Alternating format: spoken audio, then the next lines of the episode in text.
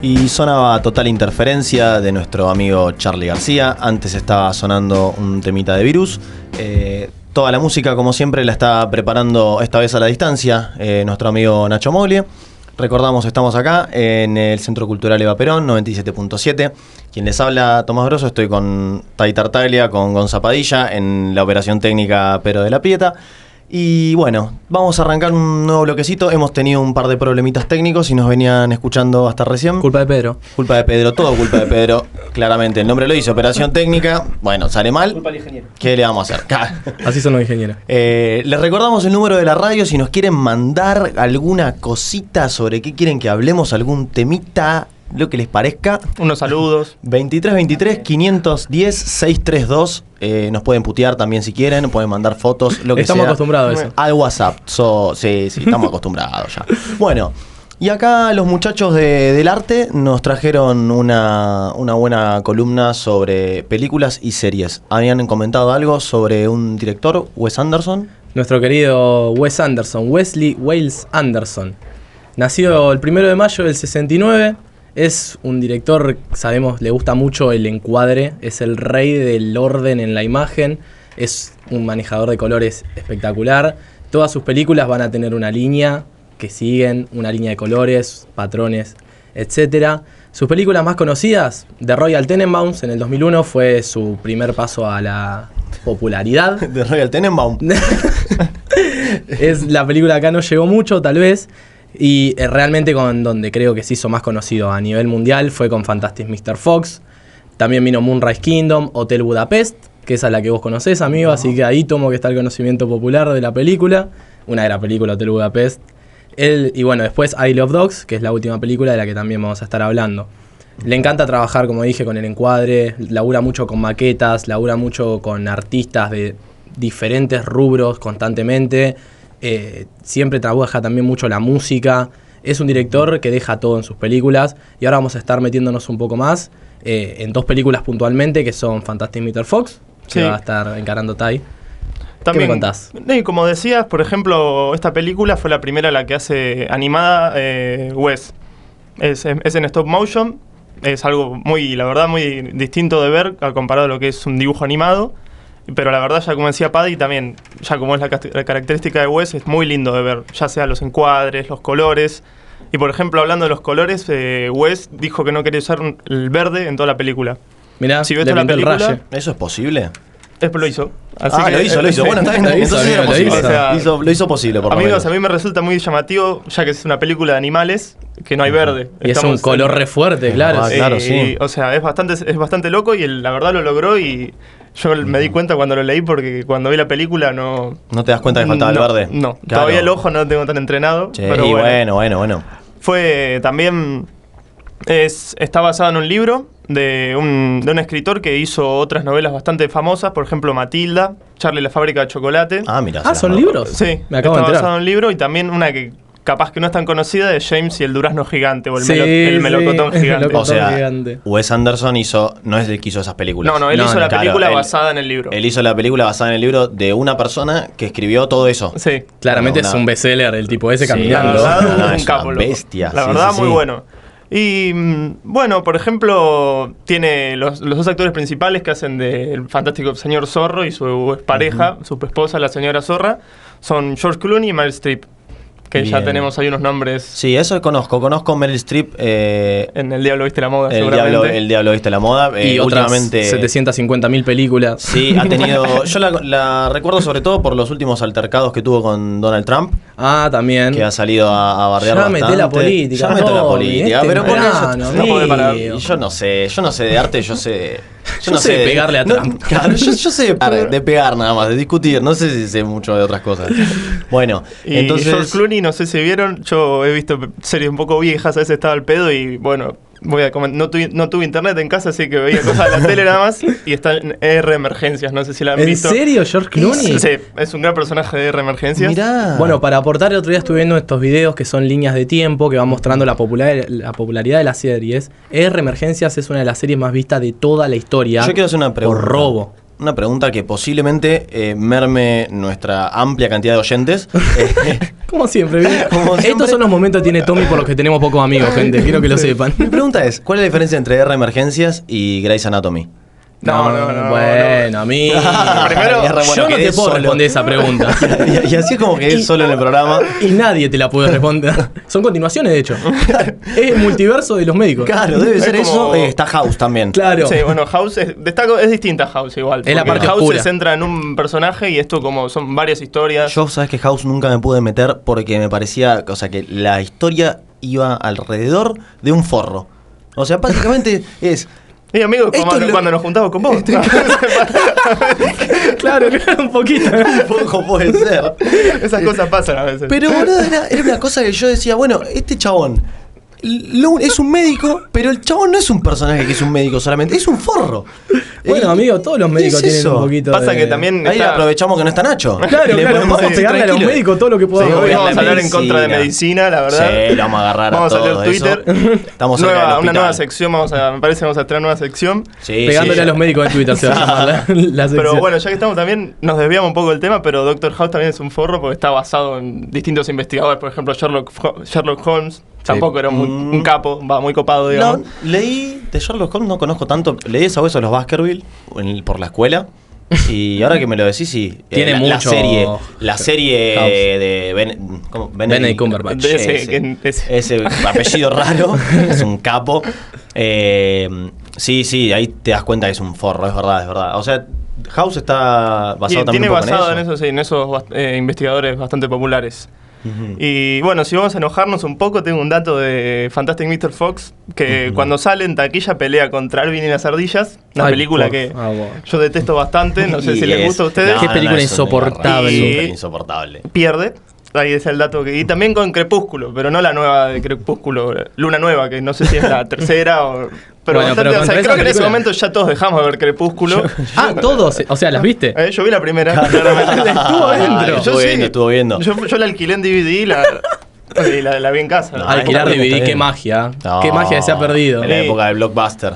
Tener que Re llevarla loca. porque te cobraban recargo. Iba, iba a Libra yo, boludo. que- Ah, no, yo ese uno del poli, que no me atendían muy bien, pero bueno.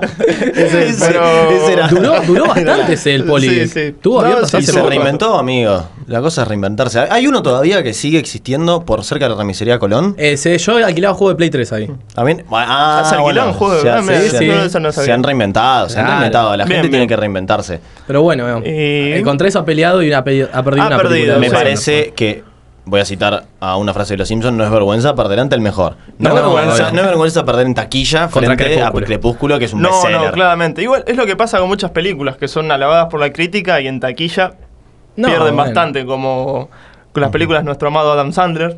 Ah, por ejemplo. aguante Adam Sandler. A recomendar ya el Por video eso- de Te lo resumo hablando de Adam Sandler. Por favor, miren ese Acá video. en este como canal, todo lo de en esta radio creo que bancamos todos a te lo resumo. Sí, lo bancamos. ¿Cómo no bancas a salvo, salvo cuando habló de Interstellar. Pero Acá sí, toquemos sí, ese tema porque es algo que lo eh, tenemos. lo el tema de Interstellar lo tenemos guardado en un ropero para llevarnos bien con Jorge, digamos. Estamos Sí. bien, no, no, yo, yo igual No. lo quiero, yo lo banco, pero bueno, sí, hay ciertas divisiones. Bueno, es tu Pero primer bueno. programa, también puede ser tu último programa. Entonces, Sí, voy a cuidarme. Pero Acá. también voy a dejar hablar a Paddy, me parece, porque tiene otra peli.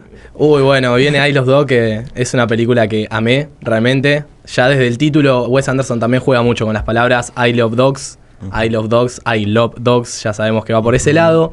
Esto que habló Tiger Stop Motion, eh, I Love Dogs también es una película en stop motion. ¿Qué quiere decir? Eh, un poco más eh, explicado. Bueno, el stop motion es aparentar movimiento de, con objetos que están estáticos, por medio de una serie de imágenes. O sea, formar a partir de cuadros movimiento. ¿Qué pasa con esto? Hermoso, las películas en stop motion son hermosas de ver, tienen movimientos rarísimos pero que son muy lindos al ojo, pero también se tardan mucho tiempo en hacer. I Love Dogs tiene una escena donde se prepara un sushi que se tardó mucho tiempo en llevar los datos, en saber qué llevaba los sushis, cómo hacerlo. La escena dura 45 segundos y se tardó 6 meses bueno, en uf, hacer. bueno, interesante. Son 45 segundos. Los mejores 45 segundos de Son toda increíbles. tu vida. De hecho, Es eh, como verme hacer deporte. eh, sí, claro, Sí, claro. justamente. Justamente. Eh, de hecho, esa parte puede ser un corto por sí sola. Es un- una mini película dentro de la película. Pasando un poco a qué es I Love Dogs, bueno, I Love Dogs trata de que en, una, en un Japón medio cyberpunk en el futuro, en la ciudad de Megasaki, no de. Nagasaki, bueno, está una familia que es la familia Kobayashi, que tiene una dictadura en contra de los perros. Porque ya sabemos que la gente horrible no quiere a los perros y prefiere a los gatos. Bueno, bueno, bueno, bueno, bueno, bueno, bueno. Mutea bueno, todos los bueno, micrófonos bueno. de la gente que tengo enfrente, Acá por hay favor. alguna- unos problemas, pero bueno. Va a haber ser un dolor. Pero bueno, saca un decreto el señor Kenshi Kobayashi, que es el alcalde, y deja a los perros fuera de la isla y los manda a una isla que es la isla de la basura. A partir de ahí, nuestro protagonista, que será Atari Kobayashi, va a estar haciendo aventuras para recuperar a su perro, Spots, que fue el primer perro deportado. ¿Quiénes actúan o hacen las voces en esta película? Bueno, eh, increíble. Está Brian Cranston, nuestro señor White, Edward Norton, Bob Bolaman, Bill Murray, Jeff Goldblum, está Scarlett Johansson también, Mirá. está Greta Gerwig, nuestra directora favorita, por lo menos mía, y Emilia, mi novia, que le mando un saludo, eh, que hizo Lady Bird. Eh, está Yoko Ono también en la ¿Qué película. hace Yoko Ono? actúa de. Yoko Ono, actúa de Yoko Ono, porque no puede hacer otra cosa. ¿Qué va a hacer? Separa a todos los perros de los de sus amos, Claro. ¿no? No, eh, aparece para dar un mensaje de paz y amor. Obviamente hablamos por arriba de las películas para que las puedan ver también, es una recomendación. Como datos de esta película, se crearon 20.000 caras y más de 1.000 muñecos antes de empezar a grabarla simplemente, para que sepan los laburos que llevan estas películas, sobre todo con stop motion. Trabajaron dos escultores seis días a la semana durante dos años todo el tiempo, todo el tiempo. Más de 8 horas por día para poder llevar a cabo todas las maquetas, porque piensen que el stop motion hay que hacer una escena, mover un pelo, hacer otra escena, mover otro pelo, y así constantemente. Esto es el laburo que hace Wes Anderson con las películas, está ahí, lo, me puede aportar acá también. Sí. Es, es como dijo Paddy, el stop motion es sacar foto por foto moviendo menos de un milímetro cada cosa Che, y el los distintos personajes. stop motion puede ser, por ejemplo, las de Wallace y Gromit. claro, Wallace y Gromit son películas de eso stop motion. Eso, eso es mi infancia. Es eso, entonces, eso es mi infancia. Y la, de, motion. y la de cómo se llama esto, Eh, el pingüino ese que está el meme de que está el chaboncito enojado así, con los brazos Pingu. cruzados. Yo nunca lo vi, por ejemplo. Pingu, vi, bueno. o sea, conocí el meme, nunca conocí el bueno, pingüino. Pingu ese. es Bueno, stop es motion. stop motion, Un poquito más, eh, no sé, no me sale la Más palabra. crudo, digamos. Claro, más crudo sería la palabra, viste que se nota el salto. Sí, claro. Eh, Wes Anderson labura, es un tipo es muy obsesivo en su laburo y si ven cualquier película lo van a ver. Nada puede estar fuera de lugar, nada puede estar un centímetro corrido en el armado de la imagen. Eso Bien. es su gran fuerte, digamos. No sé si querés decir algo más, está bien. No, no, la verdad que. No, vi un dato raro. Va, no sé si raro que me llamó la atención, que capa- capaz que acá no lo vemos tanto, que Wes Anderson publicitó la película eh, con muñecos de McDonald's y con un juego de iPhone. Mira, Que bueno, esas cosas a veces capaz que a nosotros no- nos llega la película y las sí, publicidades. esas cosas quedan en Europa, me parece. Sí, sí, como que no vivimos tanto y la verdad a veces se- sería interesante vivir una, una premiere de una película así, Sí. que a lo sumo solo vivimos Avengers, con, con salido- salidos de muñecos y cosas así. Un poco con todo pasa eso, ¿no? Con los juegos, A con mí las sí. películas, con las series, no llegan esas cosas que en otros países No, llegan más. yo lamentablemente el único muñeco que tengo es el de Franchella Nano y no pude, no, no pude El conseguir real, el tamaño Sí, real. sí, no, no pude conseguir otro En el patio y lo estoy, buscando alguno más. Tengo ese y el de Pepe Argento que están los dos iguales. Oh, ese es tremendo. ese- Se va a estrenar eh, este año, no sé si lo sabían, y le avisamos a la oyentada porque tienen que ir. Eh, la obra de Casados con Hijos. Ah, Esta sí. temporada, la obra de Casados con Hijos, por favor. es- Totalmente Si recomendable. alguien va, está invitado a venir a la radio y No, contarnos qué vio. Tal Sí. cual. Por sale, favor. sale un móvil. Eh, 23 23 510 632 si has visto a Casados con Hijos y querés hablar de tu experiencia. No, eh, De hecho, creo que si alguien va y se ofrece, le hacemos una vaquita para que Sí, pueda ir y aportamos, en- aportamos un Sí, poco, sí, sin sí. duda. Bueno, está eso y seguramente va a haber un montón de otras falopillas Sí. eh, esta temporada, la verdad. Creo que ahora, ahora es- estamos metiéndonos en una parte más de espectáculos. Me gusta seguramente algo parecido a, eh, digamos, un homenaje a Fedeval, tiene que haber. A Fedeval, a, A Santiago a, a Santiaguito. A Santiaguísimo. Santiaguísimo. Nuestra querida Amelia Vestilacqua, personaje de Martín Rechimusi que tanto queremos.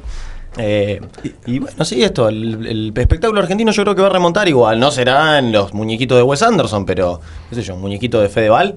También podría ser. Santiago. Yo podría tener un póster y un muñeco coleccionable. ¿eh? Tiene una película de terror, Fedeval.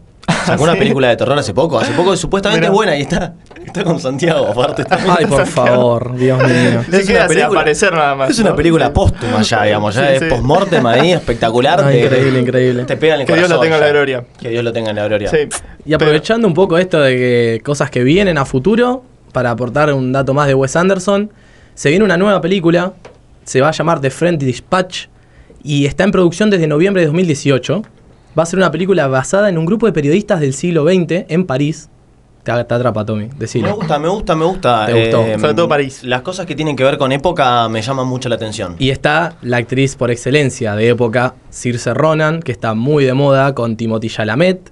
Está Frances McDormand, quien fuera la protagonista de Three Billboards, Outside Ebbing, Missouri, una gran película, no sé si la vieron. Bill Murray, Kate Winslet y Benicio del Toro. Bueno, dos Va a cosas. estar cargada esta película. Antes- Se Claro, viene la- el blockbuster de Wes Anderson, puede ser este. Voy a, a- a interrumpir a Tommy para decir que banco mucho a Bill Murray. Obvio. Y los actores Sí. de comedia que no hay que desvalorizarlos nunca. No, para nada, Jamás. para nada. Y para ya nada. para presentarme también voy a decir cuáles son mis actores favoritos y directores. El señor Seth Rogen.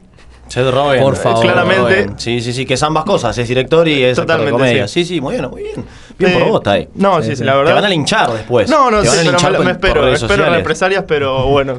Bueno, está bueno, está bueno, bien, bueno. destacar que los actores de comedia. Un tipo algunos, que hace No. diseño de imagen y sonido y lo que destaca es el laburo de Seth Rogen. Bueno, bárbaro, ese es tu lado. Vos Sí, te parás de ese lado de la grieta. Y sí. Vos elegís. No, bueno, está bien. Eh, yo quiero eh, aclarar que no entiendo nada de, de- de todo esto. De hecho, hablaban de encuadre.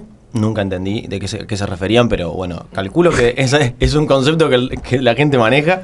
Eh, Más que nada el orden de la imagen. Eh, Wes Anderson no es importante tanto el encuadre de por sí, sino el orden que le da las líneas importantes en la imagen. Siempre le vas a encontrar un sentido a la imagen por donde vos vas a entrar y por donde vos vas a salir. Eso lo deja muy claro, Ah, claro. constantemente. Vos vas a entrar viendo por un lado y vas a salir por el otro. Eso es un poco a, qué va. Y ya que estamos, sí, vamos a hablar qué es el encuadre. Me parece- Brevemente, ¿no? Vamos a estar dos horas hablando No. del encuadre. no, sí, por ejemplo, yo te saco. Fado. no, no, por favor. Eh, si te saco una foto yo con una puerta de fondo, mi encuadre, capaz que yo elijo dónde ponerte, o sea, la puerta en el medio y vos ponerte de costado, de cortado izquierdo y derecho. Y eso sería más o menos armar Claro. como un encuadre en torno a esa puerta. Ah. Puedo ver el punto de fuga, que es el punto de fuga, es hasta a dónde dónde converge. sale todo, sí. Que es, en ese caso sería la puerta. Y Wes Anderson en este caso es la verdad un perfeccionista, o sea, Ah, bien, de, bien. de eso, ya, pero incluyendo ya colores, puesta en escena, Ah, bueno. no solo una puerta y Tommy Grosso. Claro, claro. Pero bueno, Bueno, bueno, esperemos algún día llegar a eso. Tampoco vamos a sacarle, sacarle mérito a, a la ¿A puerta Tommy Grosso? Grosso, No, claro. claramente que no. Eh, Yo quiero dar otro dato de, un, de esto que dijo Tai de los actores de comedia. Jonah Hill, Muy grosso. otro grande de verdad. Actor y director. Hizo, actor y director hizo Mid-90s, una película fantástica. Película en 4.3, grabada en VHS, con las tiras de VHS. Como debe ser. Hermoso, hermoso. Una hora y media, hermosa.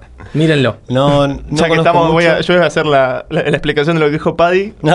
Sí, 4.3 perdón, perdón, yo lo digo como- 4.3 es una medida para grabar que ya no se usa mucho y VHS Es cuadrado, es sí. cuadrado. ¿Cómo Eh, antes? bueno, VHS, chicos, tampoco vamos a subestimar a la gente, VHS. Eh, capaz que, pero bueno, es un sistema que no se usa mucho. Bueno, VHS, VHS es justamente el cassette.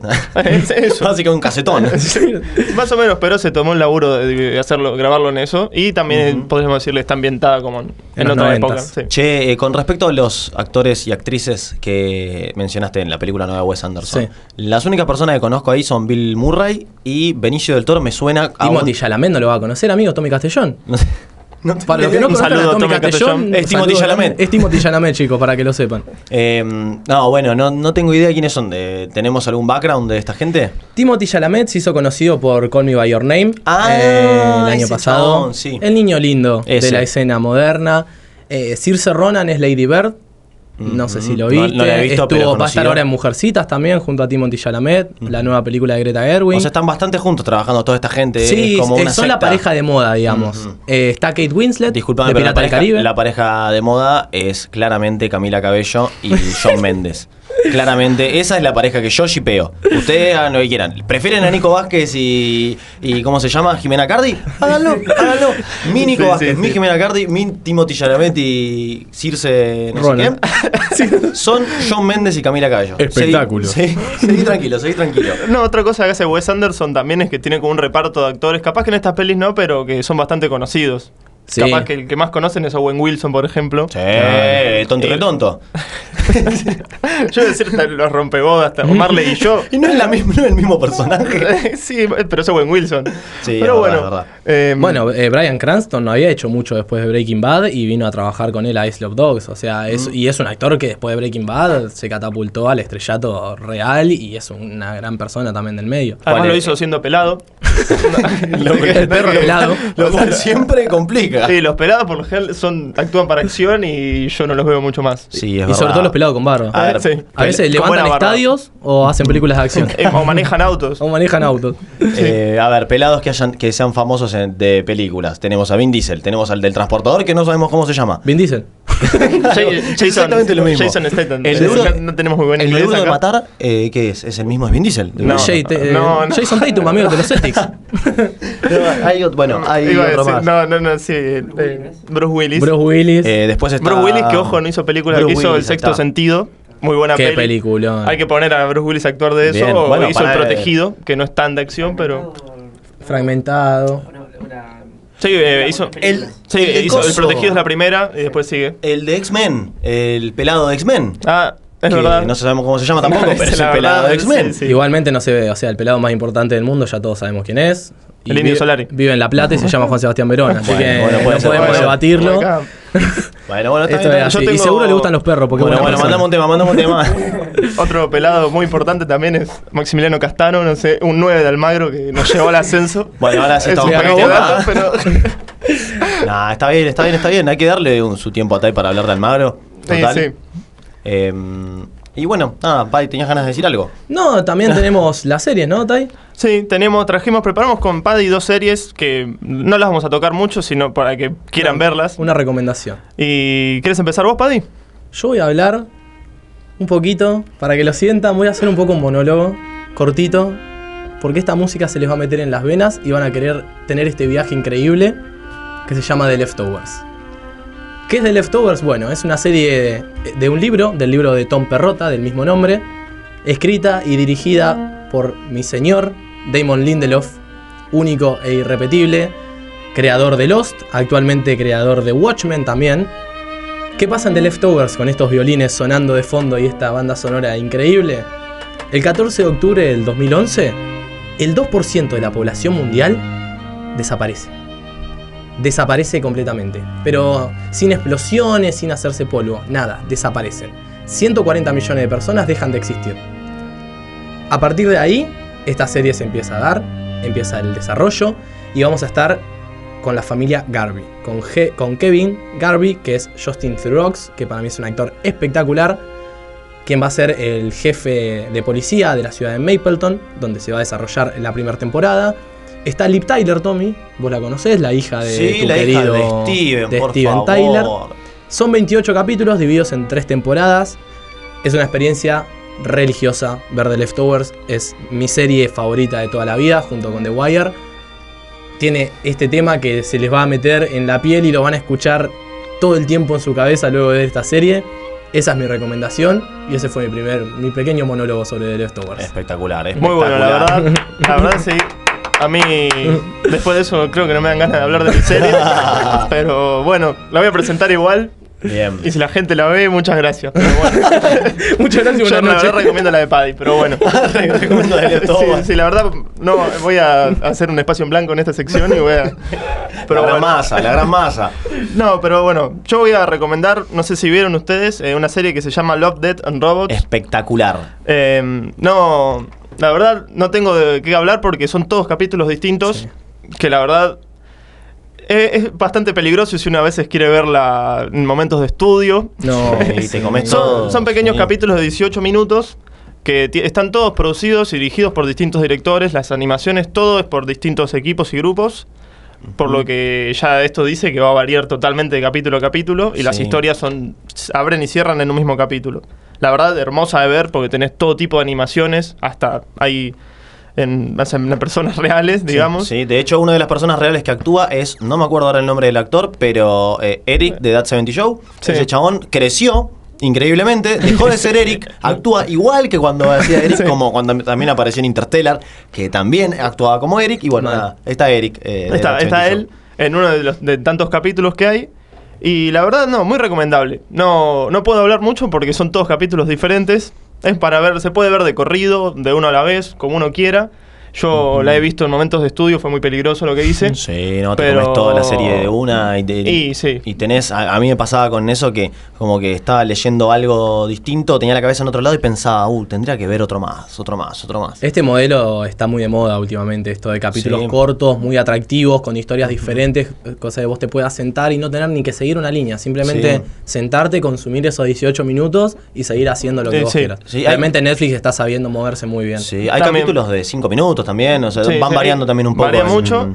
Y bueno, está bueno también hablar un poco de los productores, porque a veces, ya con Netflix, uno a veces asume que Netflix produce y deja de prestarle el nombre, la atención a esos nombres. Axel Y- Kuchevaski. Pero tenemos, por ejemplo, a David Fincher como un productor. ¿En serio? Hizo David un- Fincher, Tim Miller. Ese capítulo dura cuatro horas y media. No, te- no, eh, te- David Fincher en general de la serie es ah, en productor. general. Sí, eh, después, bueno, cada, cada- cada capítulo de distintos equipos, Está bien, pero como base de la serie está David Fincher, Jennifer Miller, Tim Miller, que, es- que hizo Deadpool, Ajá. produjo Oh, Deadpool, bastante no. bueno, y Joshua Dom. Esos son los cuatro productores cabeza, y claramente después se de- divide todo en distintos equipos y empresas cada capítulo. Pero bueno, si quieren ver algo rápido, que pueda pasar bastante una noche entera, la pueden ver tranquilamente. Y sin prestar mucha atención, pero la van a, la van a prestar igual porque está muy buena la Sí, serie. sí. Bien. Muy lindo visualmente, sobre todo. También. Sí, sí, es toda una experiencia. Cada capítulo te lleva, te vas metiendo en la trama, en los personajes. Todo es. eh, me pasó que es, es como perfecto cada capítulo en, en su, en su unidad. Y no es tan fácil en tan poco tiempo desarrollar un principio, un nudo y un final. Historias que tenga coherencia y cohesión eh, es muy difícil en el tiempo que lo hacen. Tienen Sí. mucho laburo realmente los capítulos. de Sí, sí. es- Y cada salto de capítulo a capítulo es que la verdad te, Sí. te deja mudo Sí. porque termina una historia muy heavy y pasás a otra que, Que- por ejemplo, ahí se trata de robots y gatos. Claro, por ejemplo, eso. súper- ese es malísimo, ese sí que es malísimo. Bueno, los, chicos, no- los chicos no me avalan, pero yo lo banco ese capítulo, pero Mi capítulo preferido creo que es el 12, uno de los últimos, Zima Blue. Ese es muy bueno. Espectacular, Muy buen capítulo. Azul de Zima. A mí me gustó mucho el del. Creo que es el primero, de hecho, el la, el robot que pelea. Sí, que sí, el primero. ella revive- Arrancás es- así la serie pensando que se trata sobre eso, pero pasan 15 minutos y, Y te llevas una cosa. sorpresa. y arranca otro capítulo. Sí. Pero bueno, bueno, increíble. Espectacular. Bueno, estas fueron las recomendaciones que nos dieron y estuvimos hablando sobre Wes Anderson un poco. Eh, ¿Qué les parece si escuchamos un poquitito de música? Dale, dale, me gusta esa idea. ¿Los redondos? Nos vemos a la vuelta. Vamos nomás.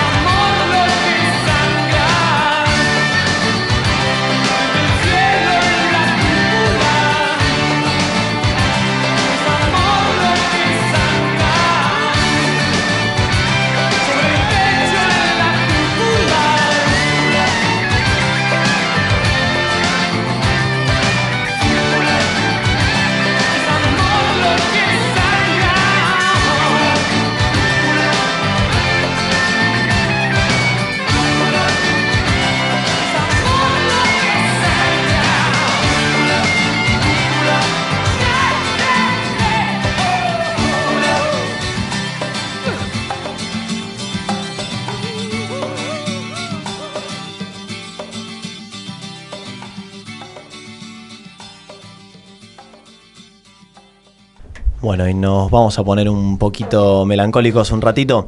¿Les parece? Eh, traje un tema traído de la mano de, Del compañero. del compañero Iván Noble, que estuvo presente en la plaza el día 10 de diciembre.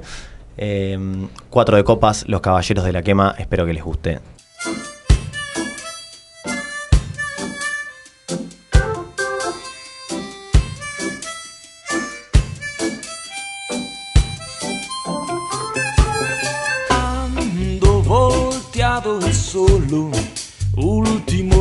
Tabla.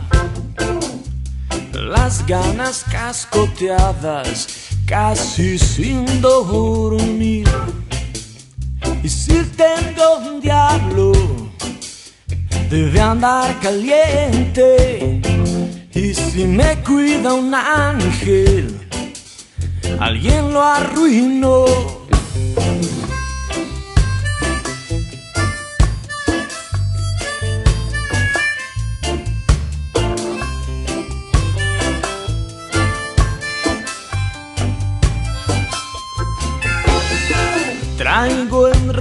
Una tristeza que te nombra.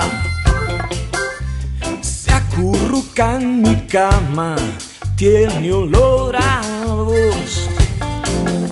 Siempre que hay una mujer, se asoma un naufragio y empieza a tragarme el río de nuevo Adolfo cuatro de copa, racha cabrona, bueno pa' nada de peor en peor. Oh, oh, oh, oh.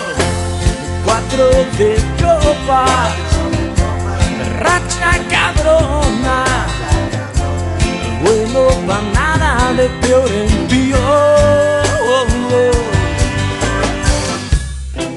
Cambalacheado baila el curso de este mundo. Ratis, ramones, rateros, rameras, rastamans. Salgo a la calle a ver si queda alguien vivo.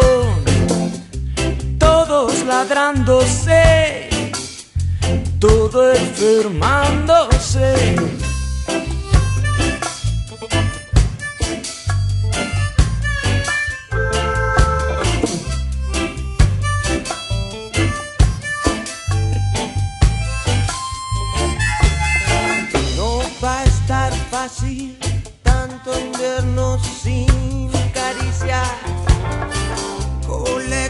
Coleccionando heridas, risas de cartón.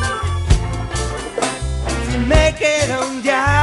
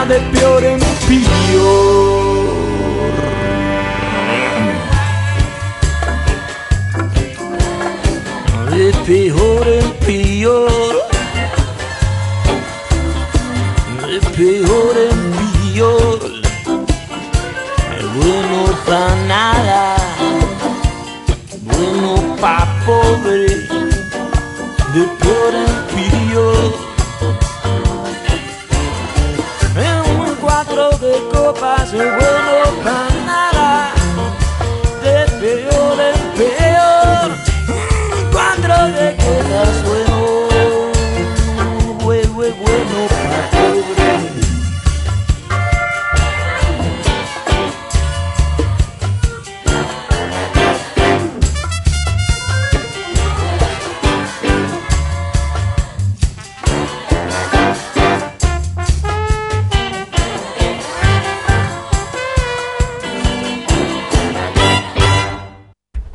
Bueno, y volvimos después de escuchar Cuatro de Copa de los Caballeros que sonaron el otro día en la plaza y no sonaron muy bien los Caballeros. Se ve que están medio fuera de, línea, ¿no, Mm, amigo? Han dejado, la verdad. Yo soy una persona que banca mucho a la música que hacen los caballeros. Same. Eh, pero sí, la verdad que han dejado bastante, bastante que desear en cuanto a sonido. Eh, le quisiera preguntar a Tai qué piensa al respecto, pero no fue a la plaza. No. Así que no le podemos preguntar. Así que durante los siguientes 20 minutos Muteame el uno, amigo. vamos a estar, lo vamos a tener afuera. Así que bueno, nada, teníamos ganas de hablar un poquito, como bien había dicho Gonza al principio del programa, no nos íbamos a salvar de la política. Eh, No nos esta queremos salvar de la no, política No, tampoco. claro, tampoco. ¿Qué- Y aparte, ¿qué va, va a haber que salvarse? Para nada.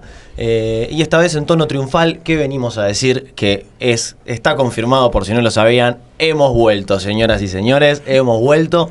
Y se confirmó en esta plaza repletísima de gente. Yo no sé si hay un número de cuántas personas fueron, pero la verdad que yo nunca vi tanta gente a- aglomerada, nunca en mi vida. No, No. sé qué decís vos, Gonzalo. Fue realmente impresionante. Nunca sentí. He ido a marchas, no a muchas, la verdad, pero he ido a marchas. Estuvimos el día de la educación, que ahí sí estuvimos todos. Ay, sí, por mojados Dios, que hasta, el hasta el último centímetro de humanidad que tuvimos. Pero yo creo que esto fue, lo digo sin haber ido, pero fue un festejo. El día de la educación, si bien fuimos muchos, Estábamos El ambiente era otro, Estábamos Sí. reclamando era otra cosa, la lluvia le dio un poco de épica. Todos estos últimos, desde 2017 para acá, es como que viene un, una- un aire medio de épica, ¿no? De, de- de remontar un algo que, que parecía medio complicado, ¿no? Eh, digamos, si a- hace un año nos venían a decir Que ganábamos que ganábamos en primera vuelta, yo creo que era imposible. O sea, a principio de año la cosa era cerrar ganando en balotaje por un punto.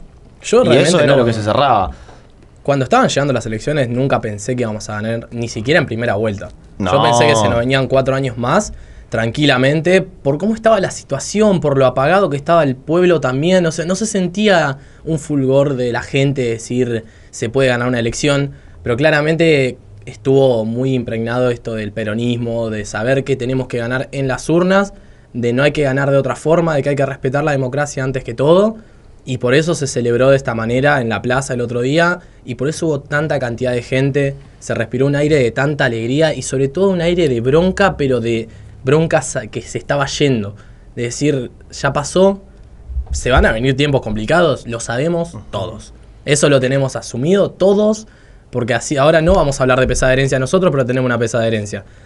Pero había un aire de festejo porque pasó, porque no pudimos resistir y porque lo resistimos bajo democracia, que es lo más importante y sobre todo en el contexto que hay en este momento en el continente, que justamente no respeta demasiado la democracia ni la voz del pueblo. Sí, sí. Pero bueno, la plaza tuvo mucho calor.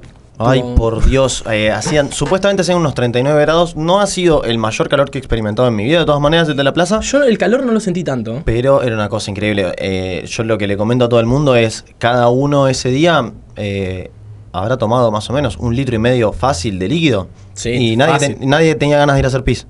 O sea, imagínate lo que chivás de Sí. que todo ese litro y medio no, no, no lo sentís nunca, no, no, es zarpado. Me acuerdo de agarrar estas placer de 80 pesos eh, y... Eran oro, eran oro Eran- líquido. Pero, pero yo me acuerdo de agarrarlas y entrar así, como que perderme, perder mi conciencia mientras tomaba. Y, y de- Y en el momento tomamos las placer, no era el peor momento. No era el peor momento, no era el peor momento para no, solo nada. era feo por 80 pesos. Una No, placer, Sí, no, yo creo que no vale para nada. Pero bueno. debe haber dolido. Sí. Y- 162 placer. Sí, Ah, ay, sí, sí. no, no, no, no, no, fue un garrón. Y le pregunté, ¿y ¿cuánto está el agua? No, 80 también. Bueno, loco, para un poco, pero eh, déjame, dame un respiro. Claro, bueno, también hay que pensar que es un pobre chabón, que es- bueno, no sé si pobre, pero el chabón se me andaba entre una cantidad de gente enorme. Sí. Yo no sé cómo hizo la gente del peronismo militante para sufrir no, ese día. loco, ¿cómo Yo no sé cómo hicieron, la verdad. Estuvieron al frente al rayo del sol a las 12 y media de la Eh, tarde. Desde el momento en el que terminó el discurso en el Congreso, eh, los tipos fueron, creo que corriendo prácticamente, porque no sé cómo llegan a ese lugar. Y es una locura cómo se bancaron el sol esa gente. eh, la verdad, chapó. chapó porque es, es increíble. Otra cosa me gustaría festejar eh, un poco desde de lo que vivimos. No quiero ser tibio, pero lo que fue que haya tanta representación de distintos partidos políticos, más allá de que vimos que, bueno, hubo algunas cosas que podrían haber estado mejor, estuvieron todos los partidos políticos, estuvieron todos los sindicatos, Se festejó de verdad entre todos. Sí, sí. Si realmente se quiere hacer una unidad, tenemos que estar todos ahí, entendiendo las diferencias que tenemos, sí. Pero sobre todo lo importante es que en el momento que estaba hablando Alberto, eh, estábamos cerca, de, yo por lo menos estaba cerca del Congreso, y era increíble el silencio inmutable que había en la gente. Sí, también es cierto que fue un discurso eh, fenomenal. La Increíble. verdad, de, de inicio de, de acciones eh, fue, fue espectacular. Ha tirado muchas bombitas de Alberto en el comienzo, eh, pero sí, sí es cierto que se lo escuchó sin, sin ningún tipo de, de objeción, digamos, no, no había gente, sobre todo, digamos, gente cantando encima de Alberto. No, no. Eh, y una cosa que me pareció increíble, que yo no recuerdo la, la última vez, o si en algún momento durante el macrismo el pueblo estuvo tan cerca de Macri como en el Congreso. Y en el momento en el que eh, la presentadora lo presenta a Macri, o no me acuerdo, eh, en, en- antes de... Michetti, Michetti lo hace pasar para entregar Lo hace el pasar. Bueno, en ese momento eh, toda la gente entró a cantar ¡Hijo de puta! De hijo Utah. de pu-". Y también de Utah, sí, hay que decirlo, todavía no me acostumbro, pero es así. Pero toda la gente, yo en un momento dejé de cantar para escuchar lo que era Sí. y, y la gente adentro, o sea, había, donde estaba yo mm, parado, había como una, una tele cerca de un negocio. Y es como que en ese momento eh, se pararon todos, o sea, dejaron de, de, de darse el discurso, digamos, mientras la gente cantaba eso. Y, y digo, es la quizás la única vez que la gente se lo pudo decir en la cara Sí. a ese nivel, digamos, de que miles de personas Sin vallas. Sin vallas, te estén hablando así, eso fue zarpado. Sentí una conexión muy grande con el, el presidente saliente en ese momento. eh, así que, no, no, no, tremendo. Y bueno, y Tai, vos eh, tenías un. No, yo tenía. No, como no pude ir, claramente ya me lo han recalcado. eh, busqué algunos datos sobre la asunción de Macri en realidad y qué, qué apuntó en su discurso. Y para ir comparando un poquito también, que Macri cuando asuma el poder lo que propone es integrar a Argentina al mundo. No sabemos. Bueno, eh, entonces Sí. yo le pedí Porque FMI. Hizo- hizo que vamos a G20. recordar a la gente que hace cuatro años estábamos en el medio del océano, no teníamos conexiones con ningún país, no existía el Mercosur, No, no, no. no, No, no. exportábamos ni importábamos nada, simplemente éramos un país que se habían robado dos PBIs, estábamos fuera Dos. del mundo y no había explotado porque eh, la verdad hay gente que maneja economía increíble. Claro. Porque Sí, sin sí. dos PBI, sin estar conectado al mundo, el país estaba de pie. Eh, increíble, No, ¿eh? sí, sí, sí. No, también quería el sinceramiento del dólar. Otra. ¿Qué, o qué sea, viene a significar el sinceramiento, el sinceramiento del dólar? Que el es hermano de él pueda declarar sus dólares. Ah, eso debe No, ser. Eso es. También se- lo que se le criticaba al kirchnerismo que decía que tenía el dólar bajo, pero en realidad con los impuestos era otro el número del dólar. Y Macri quería sincerarlo. Bueno, igual pasó de 9 Sinceramente. pesos a casi 60 y pico. Bueno, Es un gran sinceramiento, amigo, sí, sincero, sinceró, se es la posta, la posta. Y otro, eh, otro de los estándares era condena al peronismo y al kirchnerismo. No volver al pasado. Es muy importante para la nación. Literalmente Sí, dijo sí, eso. sí. Hay que, al peronismo y al kirchnerismo. Primero que No nada, volver al pasado Dice que son dos cosas distintas. Sí. ¿Eh? Son cosas distintas. Y también eh, busqué otra frase de Macri que la verdad me, me llamó, que se repite bastante, Mm. que dice que en tres años, lo dijo en 2018 cuando el país no estaba muy bien, dijo que en tres años no se recuperan 70 años de fiesta. Y haciendo Ah. alu- alusión a que supuestamente parece que gobernó el peronismo por estos últimos 70 años, yo creo que se olvidó de dictaduras, dictaduras. sí, de Menem, porque... ¿De Alfonsín? no, sí, se olvidó de muchas cosas, pero es un discurso que la gente... A Sí. veces lo, lo veo compartido, como que dicen que Menem era peronista. Ah, o sea, Eh, forma parte de, llegó al de poder mediante el peronismo, pero- Pero- es un sí. peronismo liberal, digamos. El peronismo como peronismo es súper amplio. Es también una cosa Sí, muy zarpada. Que se vio en la plaza. Súper heterogéneo. Y, y eso está buenísimo también. Pero sí es cierto que es esconderse detrás de un discurso que. Y es bastante vacío. Nada, o sea. Yo por mi parte lo escuché, comparé con esto y la verdad estoy muy feliz de tener un presidente que pueda dar un discurso. Mm, La verdad, sí. es Que pueda leer de corrido para mí ya es Es importantísimo. muy- sí, Y es es súper importante, A, a la altura de, a la altura de lo que debe ser un presidente de la nación, ¿no? Es estar a la altura de una persona que terminó el secundario también, digamos, También. poder leer de corrido. Eh, Puede ser. Y no poder. Por suerte, esperemos que no se vengan frases como 70 años de fiesta. Eh, voy a extrañar los memes de Macri. Sí, la verdad que sí, lo voy sí. a extrañar mucho. Y bueno, esto que decíamos de integrar Argentina al mundo, a mí siempre algo que me molestó mucho del macrismo y es cómo se manejó el tema del ARSAT, que nunca nadie lo habló. y Eh, Tyler tiene entre ceja y ceja la Sí, la verdad sí, estoy bastante molesto con eso, lo pero... tener entre ceja y ceja. Por Sí, eso, es es, algo que la verdad. se debería tener entre ceja y ceja porque largamos dos satélites y Macri lo que busqué es que no estaban eh, monetizados, es lo que dijo lo- los satélites. O Como que no tenían un propósito. Eso, Macri dio a mantener más Ah, o menos soltamos eso. dos satélites Sí. para Estaban que ahí, estén ahí. Eh, era por un suerte- cacho de cosa que se movía. Podía ser un suerte- satélite, podía ser un cacho de basura. No, sí, sí, Porque sí. capaz que la información que él tenía de lo que es un satélite es un cacho de metal en el aire. No, la verdad sí, pero por suerte Macri le dio un propósito. A grupos privados, Clarín, uno por uno de esos grupos Bueno, privados. bueno, bueno, o a ver, sea, pará, pará, pará, pará. No hablemos mal de Clarín. No, porque no, ¿qué no, ha no, hecho no, Clarín no. también? No, pobre. El diario del pueblo. Pobres. El diario del pueblo, La tal verdad cual. Que sí, pero bueno. Y yo creo que algo le voy a recalcar a Macri, que algo hizo muy bien, es que puso a militar a todo el mundo. Increíble. Increíble. Igual no, yo ahí, amigo, tenés, o sea, yo entiendo a lo que vas y tenés razón. Pero esto es una generación criada durante el kirchnerismo.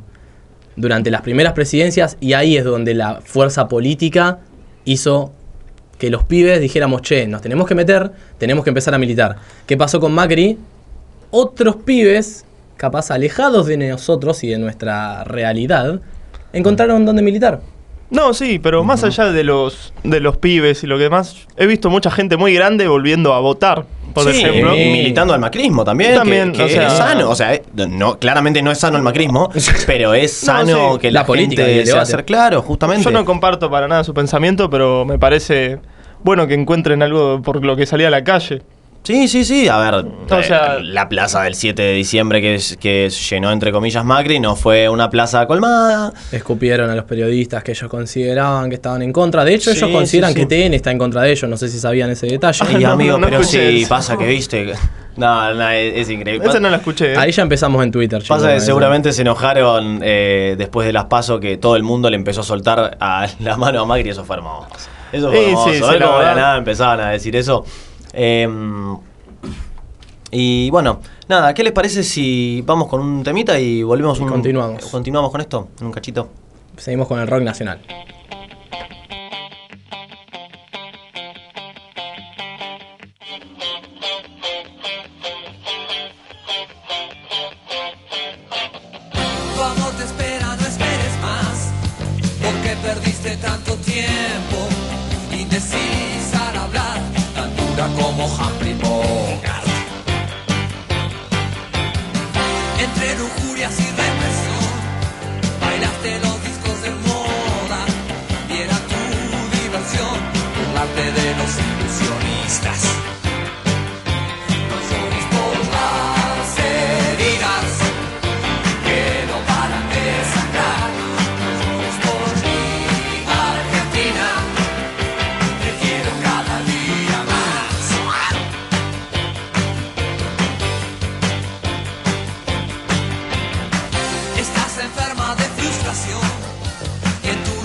Locura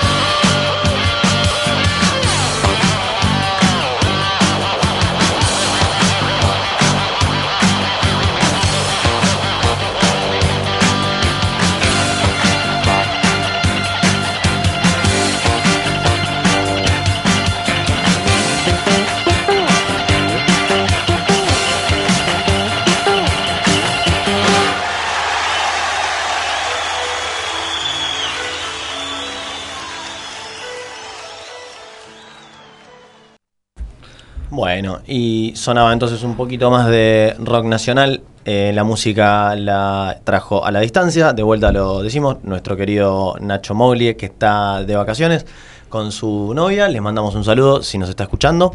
Espero que no esté estudiando para Nato. Espero que no esté estudiando Claro, para claro, Nato, porque se tome unas buenas vacaciones. O tuiteando que está estudiando Nato, que es la otra parte de estudiar a Nato.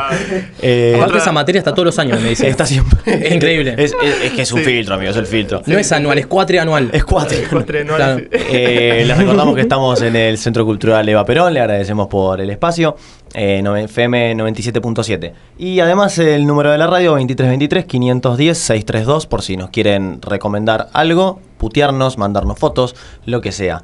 Eh, y hablando de puteadas y de cosas, eh, vamos a inaugurar una nueva sección que básicamente hay que ponerle un nombre, pero por ahora vamos a estar quejándonos un ratito. En este momento. Algo que hacemos a- muy seguido como grupo. En este momento creo que vamos a presentar, ya que nosotros hablamos una cara de la, de la asunción de Alberto, vamos a presentar la contracara.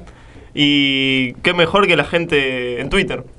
Sí. Así que si quieren puedo arrancar con el primer tweet que Por encuentro. favor, arranque. Por favor. Es un nuestro, hilo, tuite- pero- nuestro tuitero estrella, Tai Tartaglia. Es tuitero hilo- estrella, está ahí, ¿eh? Quiero que lo sepan. Es Hay el que muchas manda en quejas, Luján. Hay muchas quejas ahí. De hecho, por eso lo trajimos acá, así la gente nos escucha, porque la gente lo lee a Tai, mucho lo lee a Tai. Muchas gracias. Entonces, sí, Más te vale que- que publiques. personal, Sí, sí. Pero bueno, es, esto es un hilo que armó alguien y voy a decir algunos. El arroba lo podés decir, amigo, porque Eh. los arrobas son divertidos también. Este no es tan chistoso, ¿No? de hecho no sé pronunciarlo muy bien, porque son es una palabra medio rara, pero así que lo voy, Benedict a, me lo voy a. Ese, ese, me lo voy a reservar para mí. Pero bueno, este señor, señora, no sabemos, o joven, no sabemos, pero bueno, dice, cuentan en el Congreso que ya se armó entre Máximo y Alberto. Discusión a los gritos por quién tiene el poder y que parece que el gordo Play, así le dicen a Máximo, le, le dice a Alberto, acá manda mi vieja, yo y la cámpora, así que vos cerrá el orto. Y esto y, y remata diciendo Alberto y Cristina llevan 48 horas en el poder y la mitad de los argentinos ya nos sentimos agobiados. Eh, pero, pero, pero ¿qué pasó, amigo? No sabemos qué pasó ahí. Y sigue, ¿eh? porque dice, vienen por todo, vienen con sed de venganza. Está muy Hay un poco, sí, hay un sí, poco sí, de se sed. Yo ve. tengo un poco de sed de veganza también, hay Vienen que para decirlo. quedarse, están pidiendo ley de emergencia económica para tener superpoderes. Eso es una palabra que estoy leyendo mucho. Y gobernar por DNU sin el Congreso y sin rendir. Acá voy a hacer un. Sin rendir, ¿qué? Sin rendir, No, no, perdón. parciales. Pasa que, no, Sin- pasa que no, sin rendir cuentas. Pasa que lo escribí en otro tweet. No, Ah, no, perdón, sigue. es malas mías. No, sí, sí. Estaba que es un- enojado y le mandaba Sí, el sí. teclado. Pa, pa, pa, pa. Y después sigue diciendo que para que se entienda mejor quieren volver a robar lo más rápido posible. Somos la mitad. Nos lamentamos de haber sido demasiado mansos. Y bueno, yo en ese sentido, ya que habló de los DNU y de ser mansos, eh, veo que el pueblo, o sea, estos votantes macristas estuvieron bastante mansos respecto a todo, me parece. Sí, sí, sí. Y los veo muy activos igual ahora y, por ejemplo, los DNU. Pero Macri hizo un montón de DNU. Sí. De hecho, era una cosa que se le criticaba un montón a Cristina. Y ni bien llegó al poder este chabón, lo primero que hizo fue empezar a hacer una bocha de DNU. Sí. Eh, y además, los DNU que está sacando Alberto ahora tienen que ver con, por ejemplo, darle doble indemnización a la gente que la echan. O sea, Sí. porque dejas, dejaste un país como el orto, la gente tiene hambre y la idea es sacar el hambre. A mí algo que me parece fantástico, igual de todo este séquito macrista en sí, es este tema de los reduccionismos y de ponerle palabras de- ellos a cosas que pasan. O sea, Máximo estaba en el medio del Congreso con Alberto, Marte a las 3 de la tarde tomando un tereré y se calaron una puteada ahí. Y aparte, ¿por qué iba Y, él? y lo escuchó él. Sí, sí, Que alguien- es alguien lo arroba escuchó. Benedict Sí. Cumberbatch. O sea, Sí. es una cosa increíble. Las proyecciones que hacen Sí, es no, digno de estudio. Sí, ¿Cómo sí. proyectan constantemente esto de no laburar, de vivir de planes? Bueno, estás proyectando. Lo dijo Freud hace unos cuantos años. Saluda a Nico Calleja. Ah. Eh, a ver, dejen de proyectar. Hablen por ustedes. No, si ustedes obvio. quieren vivir sin laburar, si ustedes quieren vivir de planes, háganlo, porque no es digno vivir con 6 mil pesos, gente. No es digno, no es vida Bueno, eso. justamente acá este señor remata y dice el 18D, porque se está con... eh, con- Se viene la marcha, Sí, se, viene la marcha. Ustedes 18 van a estar ahí, podríamos tener un Sí. enviado especial el Ey. 18 Una de cobertura. sería espectacular.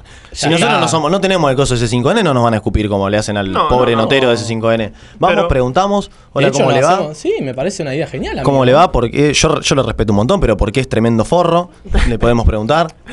O hacemos pasar como periodista macrista, me parecería una idea Sí, fantástica, llegar por hasta el favor. núcleo. Sí, Sí, podemos sí, sí. eh, hacer como una especie de tributo a Rechimusi. Vamos a ver, vamos a ver qué podemos Y hacer. bueno, es una buena idea. Acá cierra con algo, creo que muy cierto este señor. Dice, el 18 de la República nos necesita. Qué palabra No que hay usan. excusas, tenemos que estar presentes. Y acá dice, somos los guardianes, los gorilas, los oligarcas, los chetos, somos el 40 41%.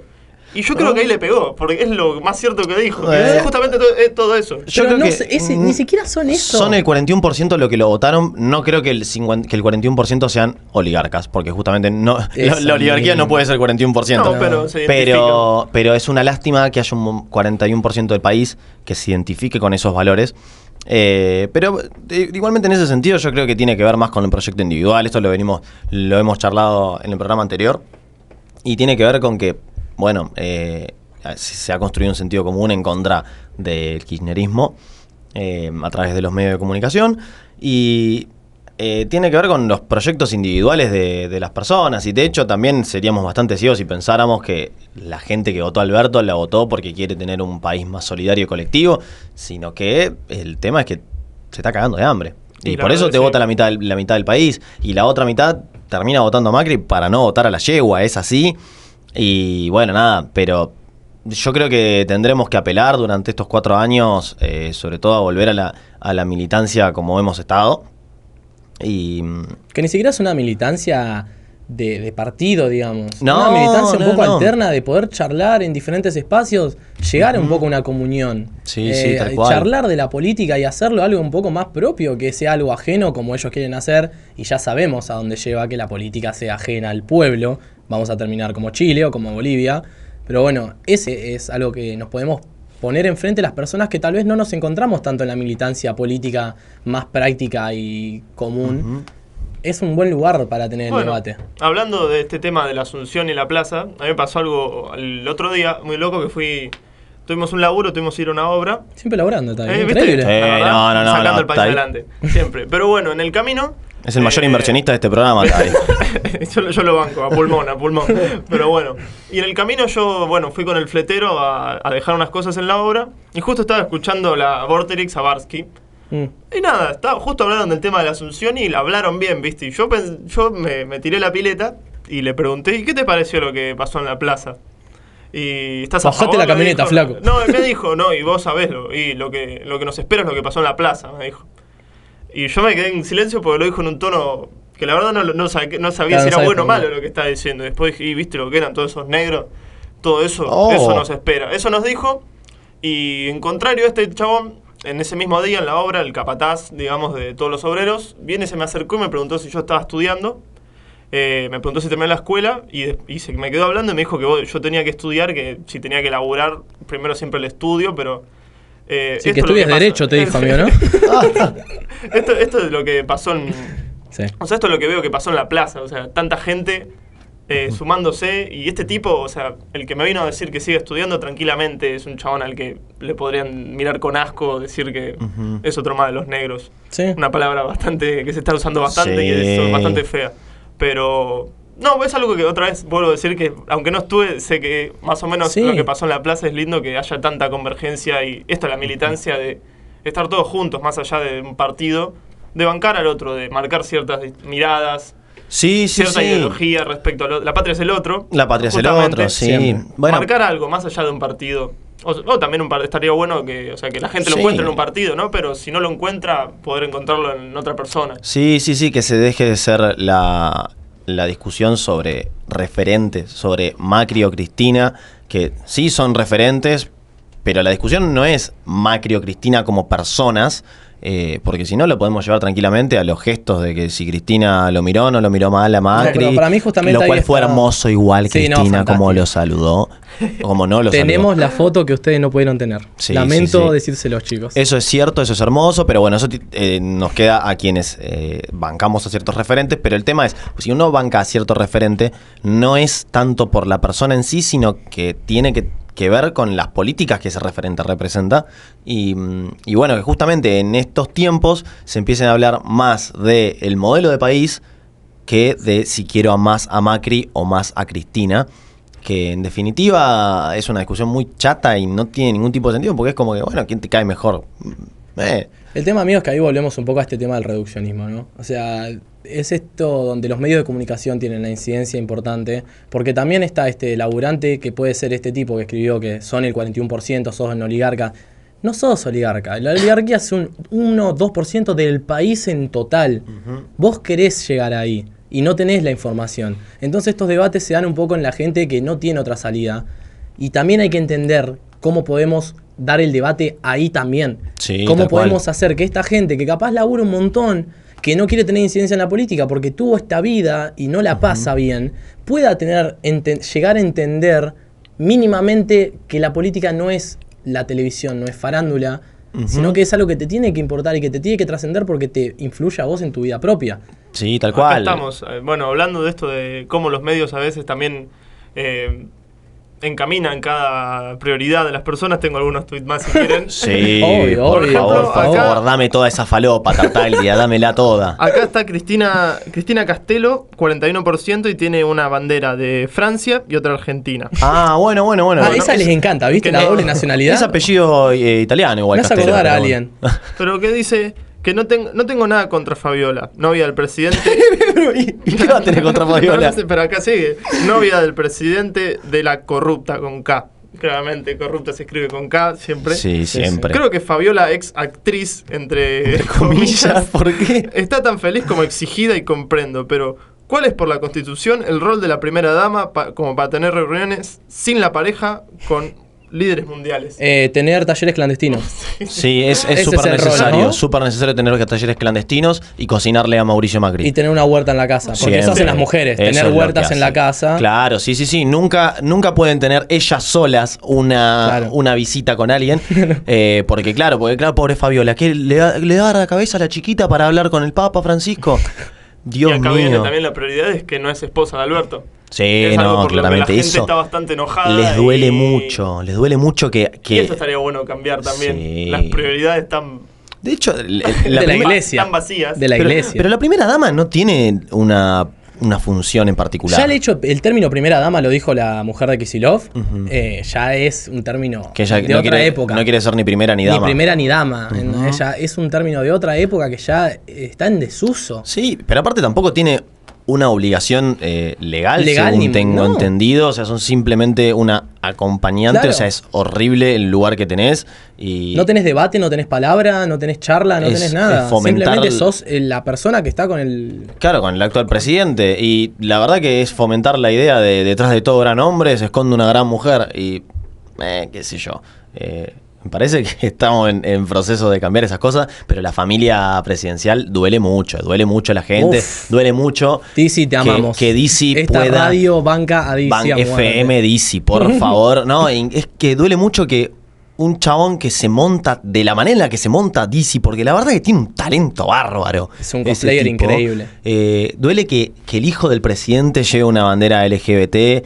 eh, duele. Que el presidente sea divorciado, Sí. venga con una novia más joven. Mm. Son muchas cosas que a la gente común con estos estereotipos tan armados les choca mucho. Bueno, también como, como Dizzy dolió. a mí me gustó mucho esto de Dizzy de ir de traje. O sea, por mi viejo me pongo el traje, sí.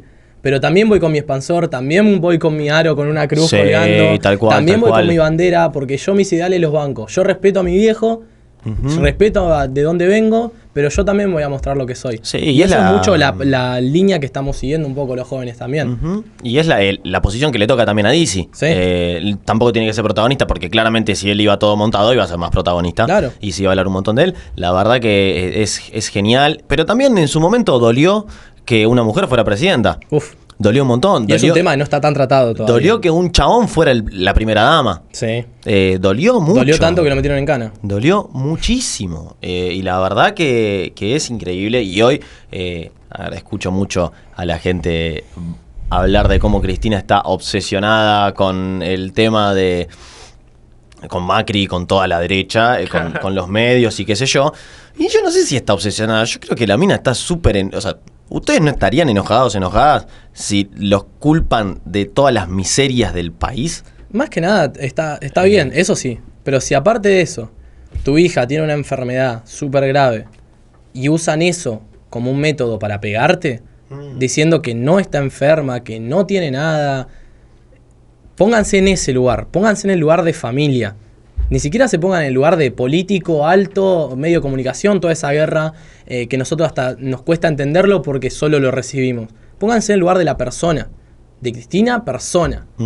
Es, ese es el otro debate que hay que tener también, de hasta dónde pueden llegar estas campañas sucias. Ya sabemos hasta dónde las pueden llevar ellos. Sí. Hasta dónde podemos nosotros no hacer eso y ser un poco más íntegros Bueno, en las discusiones. Hay un tema acá que es que habla mucho Alberto de la de, de disolver un poco la grieta, que en cierto punto está bueno, pero en cierto punto la grieta tiene que darse lugar porque justamente la democracia en sí es eh, justamente las discusiones, sí, y es la disputa.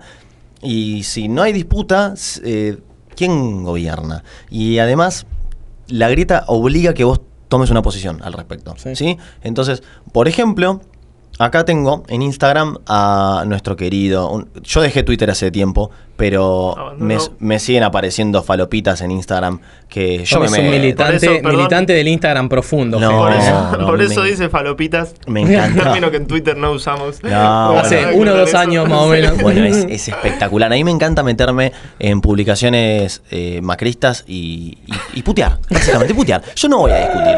Yo no tengo nada que discutir con esa gente. Yo voy y puteo. Y, y bueno, nada. Y me aparecen entonces en el Explorer de Instagram cosas como, por ejemplo, Sushiplanero Ok, que es una persona que en. que Cosa de clase alta, Sí, cosa sí, sí. copiada y un OC. Todo. Exactamente. Eh, y en Twitter me acuerdo que tenía su, nom- Sociológico. su nombre era Nunca Más Cacas. Eh, Ah, ese. Ese es. Ah, es un el Nunca Más- capo. es un capo. Y entonces, esto es, es, increíble. importante ese. ¿Qué es, ¿Por qué es importante la grieta? Porque de un lado está esta gente que dice, en la Asunción de Kisilov hay 2.500 personas, 80 micros, 30 bombos, 55 banderas y 500 dientes, exagerando. Wow. Eso es tremendo. Entonces, No. ¿por qué necesitamos la grieta? En octavo grado ese chiste explota, ¿eh? Porque vos te... No, no, no, octavo grado 2010. No, re- Locura, locura. No, no, no, la verdad que es... ¿Por qué es necesaria la grieta? Bueno, porque si vos te vas a poner de un lado, sabés que estás de este lado. Sabés que estás de la- del lado que habla de la falta de dientes, que se dedica a, a marginalizar a la gente que va en micro, como si estuviera mal ir a un lugar en micro. Es mucho más fácil ir en micro, por Dios. Eh, El porteño. Ah, eh, la verdad, hay, hay un tema. eh, el, a ver, yo no, no quiero decir que los que estamos de este lado eh, es- Tenemos somos, más IQ, somos pero- unos genios. Pero la verdad que del, del lado de la derecha se apela mucho al racismo. Y el racismo encubierto en estas cosas. Sí. Porque el racismo muchas veces pareciera que es nada, Hitler. Y No. listo, y quedó ahí y murió en 1945 el racismo cuando se terminó la Segunda Guerra. Y en esta cosa claramente está, y, y la derecha se arma mucho de esto. ¿Y cuántas veces hemos escuchado hablar de negros de mierda? El racismo de clase en Argentina es un problema que viene de hace mucho, que creímos, hasta llegamos a creer que ya se había erradicado. Como que estas cosas no pasan y claramente está más vivo que nunca. Y a nivel mundial el racismo está volviendo a tomar un nivel increíble que a mí me cuesta hasta entenderlo como concepto. Sea, que, que- que vos como creas que porque una persona tiene color distinto de piel a vos es menos. Me cuesta con- eh, conceptualizarlo, no, no, no, no entiendo de dónde viene. Pero claramente, o sea, sí entiendo dónde viene, es algo ya de la iglesia, del blanco, el negro, el bueno y el mal, sino de, de cómo podés avalar semejante reduccionismo. ¿Qué, qué escudo de defensa que es hacia estas personas no entender más allá. Porque el entender más allá significa un montón de debates. Sí, y yo creo que obvio. esto justamente es este reduccionismo que hay del otro lado, que es un reduccionismo de no quiero ir más allá porque me asusta. Yo no quiero tener que aceptar que mi hijo pueda ser gay. No, No, quiero tener que claro. aceptar votar una mujer. No quiero que mi mujer deje de lavar los platos. No quiero tener que aceptar que la persona que delinque, delinque por una razón distinta a que su naturaleza es delinquir. Claro. Porque sea- si no tengo que entender, tengo que aceptar que los pobres son pobres, que no tienen oportunidades. Y que yo sí las tengo. y que yo sí las tengo. que pero no son pobres porque quieren. Claro. Claramente. O sea, y ta- y también habla un poco de, de la gente que puede llegar a la educación y por eso tenemos que valorar tanto la educación a la que podemos ingresar.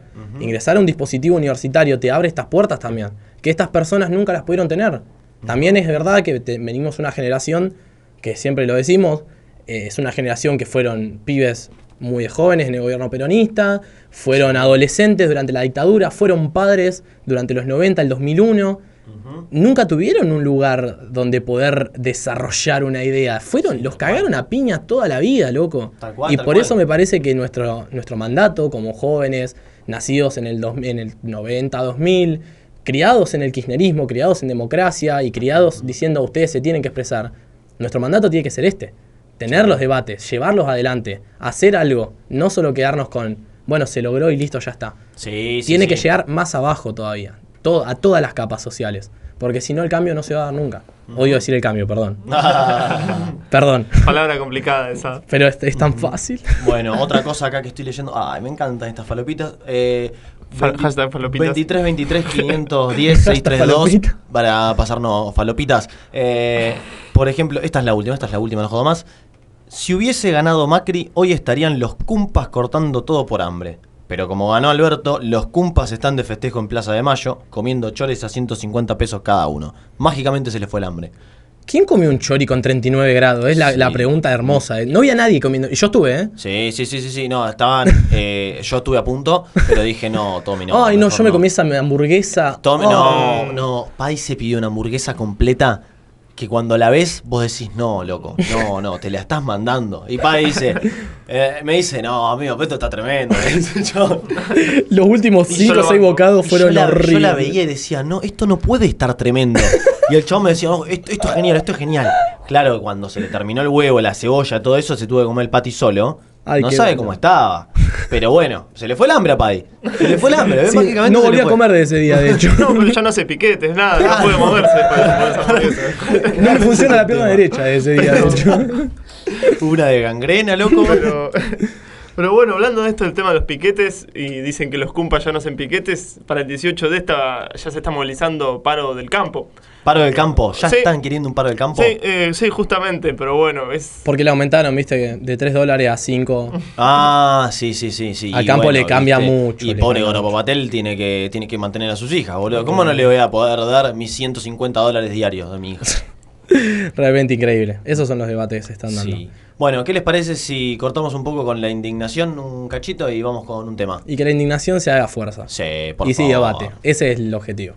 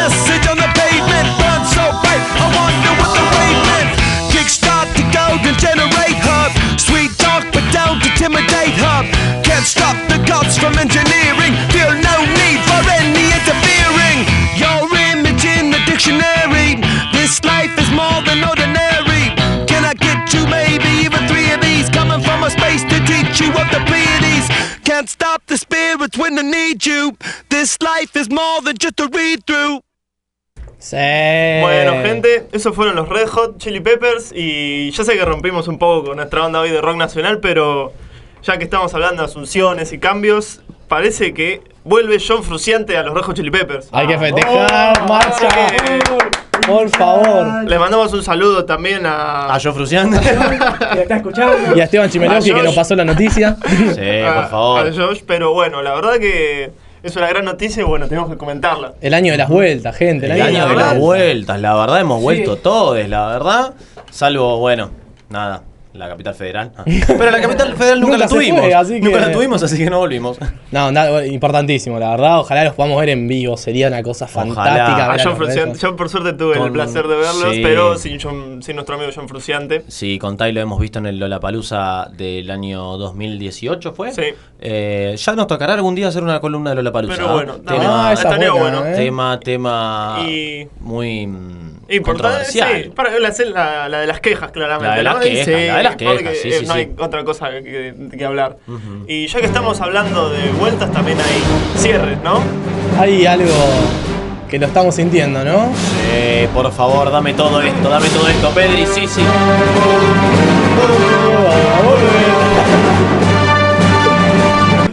Qué importante, qué importante. Otra vuelta y otro fin. Sí, sí, sí, se abren ciclos, se abren puertas, se cierran otras, todo Disney manipulándonos a todos todos los días de nuestra vida. Siempre.